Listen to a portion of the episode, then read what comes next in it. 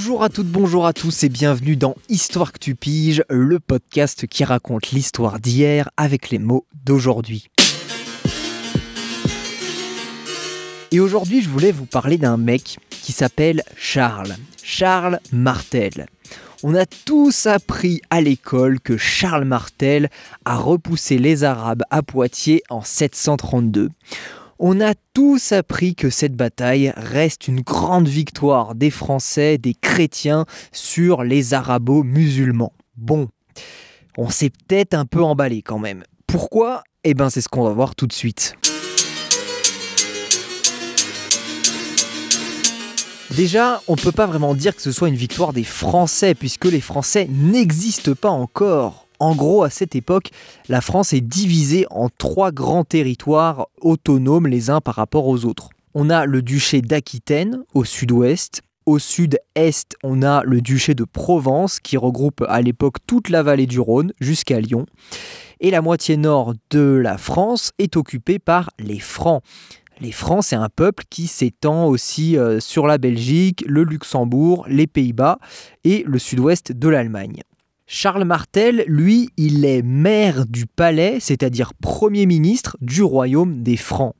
Il occupe le poste que son père, Pépin, occupait avant lui. Donc, même s'il a beaucoup de pouvoir, Charles Martel n'est pas roi, et encore moins roi de France, tout simplement parce que le royaume de France n'existe pas à l'époque. Bon, maintenant, qu'est-ce que viennent faire les Arabes là-dedans?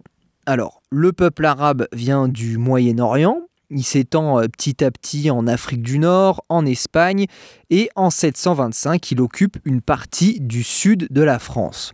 Au début des années 730, les Arabes attaquent le duché d'Aquitaine. Du coup, le duc d'Aquitaine, c'est-à-dire le chef de l'Aquitaine, demande au premier ministre des Francs, Charles Martel, de venir l'aider à repousser les Arabes. Mais Charles Martel refuse. En gros, il dit au duc d'Aquitaine Écoute, euh, mon coco, t'es bien gentil avec tes arabes, mais débrouille-toi tout seul, c'est pas mon problème. Donc on voit bien qu'à l'époque, il n'y a pas du tout d'unité entre les différents peuples qui sont à l'intérieur de ce qui est aujourd'hui devenu la France. Et peu importe si des chrétiens se font envahir par euh, des musulmans, pour Charles Martel, ce n'est pas un argument suffisant pour aider les Aquitains. Bon, du coup, les Arabes envahissent l'Aquitaine et remontent petit à petit vers le nord. Et c'est seulement à ce moment-là que Charles Martel se dit que ça commence à vraiment pas sentir bon pour lui parce que les Arabes s'approchent dangereusement de son royaume. Et du coup, il décide d'envoyer des soldats qui, effectivement, en 732, arrêtent la progression des Arabes au nord de Poitiers. Mais dans cette euh, opération militaire de Charles Martel, il n'y a aucune motivation religieuse. Il n'y a pas non plus la volonté d'unir la France face à l'envahisseur. Il se contente juste de défendre les intérêts de son royaume et d'envoyer un message clair aux Arabes qui est en gros Faites ce que vous voulez en Aquitaine, mais n'essayez surtout pas de revenir menacer mon royaume.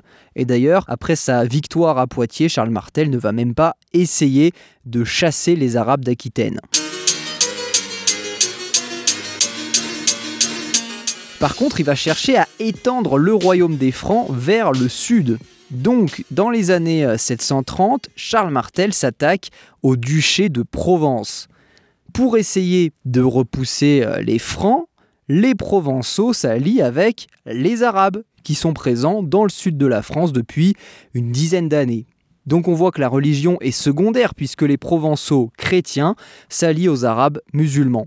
Bon, cette alliance, ça va pas suffire parce qu'en 739, les Francs marchent sur la Provence. Donc oui, Charles Martel stoppe les Arabes à Poitiers en 732, mais non, ce n'est pas une victoire des Français et des chrétiens sur les arabo-musulmans.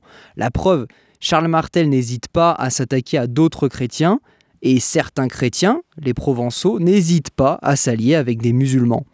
Et on ne peut pas parler de français puisque les Francs, les Aquitains et les Provençaux ne forment pas un seul et même peuple.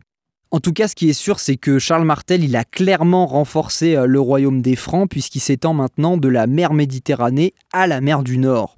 Et si Charles Martel n'est que Premier ministre et non pas roi des Francs, il prépare parfaitement le terrain pour que ses descendants le deviennent. Mais ça, On le verra dans un prochain podcast.